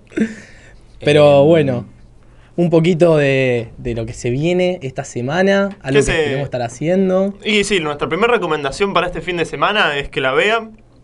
Así ¿Qué la cosa? podemos eh, hablar el domingo. ¿De Ah, qué cosa estamos hablando? Y de, claramente, no sé si lo habían, ya lo habían descubierto, pero estamos hablando del último capítulo de Star Wars. El episodio 9, Skywalker Rises. Ay, Dios mío, es increíble. El tráiler te muestra, la verdad, es, es una patada al corazón. De canguro. Sí, patada de canguro de verdad. La verdad te, te mueve todos los recuerdos para, para quien tiene un- una historia con Star Wars que se ha metido mucho, como por ejemplo me, me puede pasar a mí, y nos pasa creo que a todos en nuestra mesa, eh, eh, te, te mueve todos los recuerdos de, desde las primeras sagas del, de Luke, digamos, no sé cómo decirlo, luego de las precuelas, que han sido muy bardeadas en su momento las precuelas. Para mí el episodio 3 es increíble. Amo. A mí, Amo para mí es una de las mejores. 3. Y, y bueno, estas nuevas que hay uno es un poquito reacio a veces, pero Mi película favorita de Star Wars es del episodio 7. el episodio 7, el episodio 8 también es muy bueno. A mí me encanta. Los Yo dos creo que son fantásticos. mi película favorita de Star Wars no es un episodio, sino es Rogue One. Oh, Rogue Mm. One es muy linda también. que la verdad rompió todas mis expectativas. Para mí- Y Disney me hizo callar. Sí, Rogue One es hermoso el momento en el que graban a, eh, a Carrie Fisher grabando el, el mensaje que ella le va a dar a Luke. Sí. Claro. Es espectacular ese momento, es, el, es la conexión con la primera de todas, es, es increíble, la verdad. Sí, yo, yo, la vi en el cine dos días después de la muerte de Carrie y- Oh. y fue un sentimiento bastante... Sí, sí. La piel de gallina, pero en mi opinión es la mejor película Star Wars. Claramente, igual la, la mejor batalla se la lleva la 3. Yo en tengo- Obi-Wan contra Anakin. Ay, Dios, hoy la vi, hoy estaba en Warner, eh, es excelente, eh, que dice, It's over Anakin, I have the high, High ground. ground. Es espectacular. Interpretación. Y- y- Yo creo que tendría que poner eso en la Doblaje de voz, película. más Anakin- diciendo, You underestimate my power. Y no hace nada. Don't try it. Le dice Obi-Wan, así con la voz del Duki, con, con autotune. No, no, no. Y ahí, ¡zrac! Las piernas vuelan y ahí nace el verdadero Darth Vader. Porque si bien Darth Sidious lo había nombrado antes como Darth Vader, el verdadero Darth Vader nace con ese odio a Obi-Wan muriéndose casi en la lava de Mustafar. Ese es Y el Y si no habían visto las películas, gente, jódanse. Hace bueno, 30 no, años no, pasaron. No, me vengan a decir ahora que hay Discúlpame. spoilers. El episodio 3 creo que salió 2001. en 2008. Sí. No, amigo. sí, el- Antes. ¿Antes decís Sí, vos? sí, para mí es antes. Es, es, es una cosa, la verdad, Ya lo estaba buscando. ¿no? ya lo estábamos buscando acá en producción. Lo bueno del siglo XXI. Sí, y bueno. eh, Igual nada. yo, si tengo que votar, mejor escena Top 3, top 3 de películas, dame, de Star Wars. de Star Wars. Sí. Episodio Dos- 7. Episodio 7, top 1. Top uno. Va al top Robert. Eh, top. 2016 salió Star Wars, dice. El episodio 7. El episodio 3. No, boludo. Acá dice 2016, 2000. perdón. Ahí me así, está así andan los, 2016. así andan los iPhone, gente. No, compren iPhone. Ay, Dios mío. Ah, no, no, acá, bueno, nuevo dato, 2005, perdón. Corrigiendo. Yo era re chiquito ahora cuando salió eso. Ahí ya corregimos el problema. No, bueno, episodio 7. Episodio 7 te parece la máxima. Me parece fantástica la escena de plano secuencia cuando están mirando a Ben en el cielo peleando casi al final. Me parece espectacular y toda la película es increíble. Después eh, el episodio, creo que es el 5, el Imperio Retorno de. Jedi. Return of the Jedi es el sexto. Es El- no, entonces el, eh, no, el, Imperio- el. Empire Strike Back, No, el el 5. Imperio contraataca, que es el que Oh. arrancan en el, en el, en la hielo, nieve, sí. Bueno, Cuando Luke empieza a usar la fuerza. esa. Cuando Luke empieza a hacer. a hacer Con toda la escena de sí. Yoda, cuando levanta la nave. Sí, sí, sí. Fantástico. Has sido reacio vos también a eso. Te ha. Tardé, eh, lo, lo voy a decir en público, tardé casi siete veces arranqué esa película y recién a la séptima vez pude pasar la para terminarla y ahí me cambió la vida. Sí, sí, sí. Es Eh, fantástico el episodio 5 y muy a pesar de todo voy a poner el episodio 8 como tercero. Por Mm. el simple hecho tiene la escena, para mí la mejor escena de todo Star Wars, que es cuando ponen la nave a la velocidad de la luz y se estrella contra las naves del imperio. Sí. Buen plan, bárbaro. sí. Al final de Hermoso. todo, con la mina que se. Aparte que se inmola silencio, por todo. la sí. gente se levantaba en el cine pensando que se había roto el sonido del cine porque no entendía qué pasaba, pues la escena es en el espacio. En el espacio no hay sonido. Bueno, eso es raro porque Star Wars siempre le mete. Bueno, eh, pero me pareció un buen vez, toque. Buen recurso, buen sacando recurso. que segundos antes de eso está la peor escena de la historia de Star Wars. que que Carrie Leia Fisher, haciendo- Carrie- Carrie Fisher moviéndose Que la puerta Superman. Sí, increíblemente. Y no sí, muere sí. en el espacio también. Innecesario, totalmente innecesario. Eso, eh, eso tienen. Sí, sí, sí. Eh, bueno, ¿tu top 3 está ahí? Y mi top 3 arranca. ¿Rogue One cuenta o vamos a hablar Sí, solo sí, de los cuenta, episodios? cuenta, bueno, cuenta. ya lo dije. Solo también. A quien ponías. Mm, bueno, esa la voy a Ay, nombrar ahora, Dios. pero bueno, eh, creo que está Rogue One, eh, segunda el episodio 3, y creo que el- mi tercer película es el episodio 7.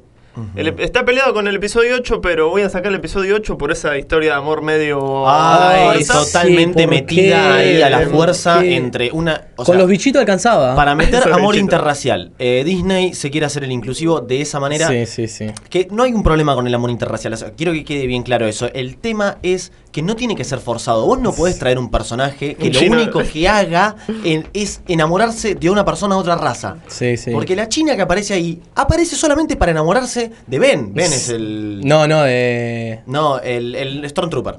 claro. Que es el que es el que es negro. Sí, sí. Bueno, aparece solo por eso. Persona de color. Da, da eso. Y, y bueno, sí, da un poco de bronca. Entonces, decís Rock One 3, Y 7. la 7. Aunque, la verdad, o sea, voy a recalcar otra cosa de la 8, es la aparición de Luke Skywalker. No, eso es Es totalmente épico, pero bueno, hay que quedarme con la 7. Totalmente épico la escena de Luke, se puede decir. Estamos- Anticlimática, eso eh, está bueno al Sí. principio, que es medio anticlimático, como que Luke aparece y vos decís, volvió Luke, y el chavo está re reacio, no quiere Sí, saber nada, Está re, a cagar. está re en una, Luke. Está re en una, está como Bianchi en el año 2013 antes de venir a Boca. Estaba todo con barba, así. Después volvió a dirigir y le fue como el orto. Bueno, Una última aclaración de tu Así. top, Tommy. sí. Adam Driver, te amo. Te amo, vinimos al mundo el mismo día, es mi ídolo, es uno de los mejores actores que hay, y es Kylo Ren, y Ah, el ropero. es increíble. Ese. Bueno. Lo vi en Marriage Story anoche, otra recomendación. Míralo, Eh, es increíble. A ver, mi top 3. Bueno, primero va a estar siempre para mí la mejor película de todo Star Wars, que es El Imperio Contraataca, el episodio número 5. ¿Por qué? Porque es el momento, es el quiebre en Sí. el cual Luke aprende a usar la fuerza, es el momento en el que Luke sabe que Leia es su hermana, es el momento en el que sabe que es hijo de Darth Vader, le pasan un montón de cosas al chabón, aparecen personajes súper importantes como por ejemplo Lando. Llamalo de psicólogo de... eh, Eso, por ejemplo, representa mucho la vida de Tommy cuando entró a la universidad pública. Bueno, puede ser, puede ser, sí, ya hablaremos, ya hablaremos un poco. Ya hablaremos de la transformación de sí. Tommy, que fue medio Darth Vader al revés. Del background. Claro, puede ser. Em, bueno, y también es eh, Luke aprendiendo a usar la fuerza. Aparece Yoda, que para mí es uno de los personajes más queridos. Sí. Eh, bueno, nada, aparecen muchísimas cosas. Ya la sexta es básicamente Luke eh, diciendo, bueno, soy el, el máximo Jedi, el más poderoso. Vení para acá y, te, y mato a Darth Vader. Eso pasa en la película 6. Bueno, Pero entonces- te- ¿esa está en tu top? No. no, no, no, no. Mi top entonces es eh, la número 5, luego le sigue el episodio número 3, por todo lo que hemos hablado de las mejores escenas de Star Wars, que es justamente la de Anakin peleando con Obi-Wan. Em, Además, lo hermoso de una película que no tiene un final feliz. No, no tiene un final feliz. Eh, lo único que le voy a comentar al episodio 3 es que el personaje de Padme tiene una evolución estupidísima. Sí, sí. O sea, Padme era senadora en el episodio 2, se enamora de Anakin y a partir del episodio 3 pasa a ser simplemente la incubadora de sus hijos. Sí, sí. Y la mina se muere porque eh, aprende que Anakin eh, está pasándose al lado oscuro. Quiere dejar de vivir por eso. Sí, bueno, sí. horrible. Eh, pero de todas maneras, la película en sí es espectacular. Por último, episodio número... desperdicio de Natalie Portman. Desperdicio de Natalie Portman, sí. Gran, gran actriz. Eh, y por último, el episodio número 8, que si bien tiene estas críticas que le hemos hecho, me parece eh, increíble la cantidad de volantazos que tiene la trama. Sí. En cada momento pasa en... Ahí está Disney. El atrás. momento en el que se están, están Kylo Ren y Rey con el este Sí. máximo, que vos no sabés si lo van a matar, si va a matar Kylo a, a Rey, si Rey va a matar a los dos, eso dura 10 minutos más o menos la escena, o un poco menos creo, Sí. y no sabes qué pasa, es espectacular. Me mantuvo siempre al borde del asiento, te diría. Eh, La- Como la lana, amigo. como La La Land, sí, sí, sí. Y yo creo que también no vamos a tener que tener un top, pero estamos es algo unánime que el- la peor película es Han Solo, ¿no? Sí. Solo, Solo, Solo, es- solo es una película Solo muy mala no para la mí. vean. Si quieren vean los últimos cinco minutos que con eso alcanza. No, lo, lo que hay que rescatarle a Solo es que el ingreso de Chewbacca en la vida de Han Solo es muy bueno. Si, después, da un- si quieren saber algo sobre la película es que Chewbacca da un monólogo de cinco En su- minutos en su idioma. propio idioma. Entonces que no se entiende de ninguna manera. subtítulos solo- en croata. eh, Todos gritos de Chewbacca. por cinco minutos. Y, y toda En la una fogata. gente, y toda la gente lo mira como diciendo, pa, loco, lo que está diciendo. Sí. Y, y no hay ninguna manera de saber lo que está diciendo. No, no, de hecho yo escuché mejor a Tommy cuando fuimos al sur a una fogata después de unos vinos, pero la verdad que Sí, era eso, más o menos. Era Chubaca de mochilero del sur, tranquilamente podía ser mochilero Tranquilamente. Tranquilamente. boludo. Bueno, y ese, bueno, ese vendría a ser mi top 3. Veremos si la 9 entra o no entra en este top 3, si quedará para la memoria, si quedará en el olvido, pero de todas maneras es el cierre de una etapa que se volverá a abrir en 10 años, seguramente, cuando... ¿10? ¿Eh? 22, 23, 24 están propuestas las películas. ¿Qué así están que proponiendo? Están propuestas que salgan en 10, esa 11 y época. 12? Sí. Bueno, De hecho, No, los yo- escritores Ya, me corté de mambo, no sabía esta noticia. Los, show- los showrunners, Game, Game of Thrones. los showrunners de Game of Thrones, D&D, eh, son los encargados de escribir las próximas películas de Star Wars. Y ya sabemos cómo terminaron Game of Thrones. Así que Bueno, nada, veremos si esta parte termina bien, por lo menos, o no. Eh, así que bueno, eso es, eh, claramente les recomendamos que en cuanto puedan, les hemos dado mucho para ver. Series, películas, Sí, cine, sí, sí, Netflix, de todo. así que bueno, para tener, eh, para terminar el domingo y para el fin de semana que viene, en el momento en el que puedan comprar una entrada de cine, vayan a ver el episodio número 9, que no se lo van a, no se lo van a arrepentir. Y tampoco, también otra vez, es- aprovecho este espacio para decir que si no van al cine, aprovechen para ver la obra de Casados con Hijos. Que va a estar en el teatro. Va a estar arrancando ya. No sé muy bien la fecha, pero la verdad que Pero- espero que puedan ir. Y ya sabemos. así Está pueden- invitado quien vaya. Es la vuelta, en el año de las vueltas, en el año También. de las vueltas, El año de vuelve las vueltas. el compañero Pepe Argento, claramente. Nuestro amigo Pepe. eh, no- pero bueno, Y también si quieren ver el multiverso de Franchella, te lo resumo, lo también resumo, podría ser algo es bueno espectacular. Pero bueno, bueno, em, nos despedimos por este domingo. Nos despedimos por este domingo. Esperemos que la próxima vez eh, vuelvan a compartir esta tarde con nosotros. Vamos a tener el equipo completo ya con Nacho. equipo completo y estaremos haciendo lo que siempre hace uno los domingos, ¿no? Ir de la cama al living.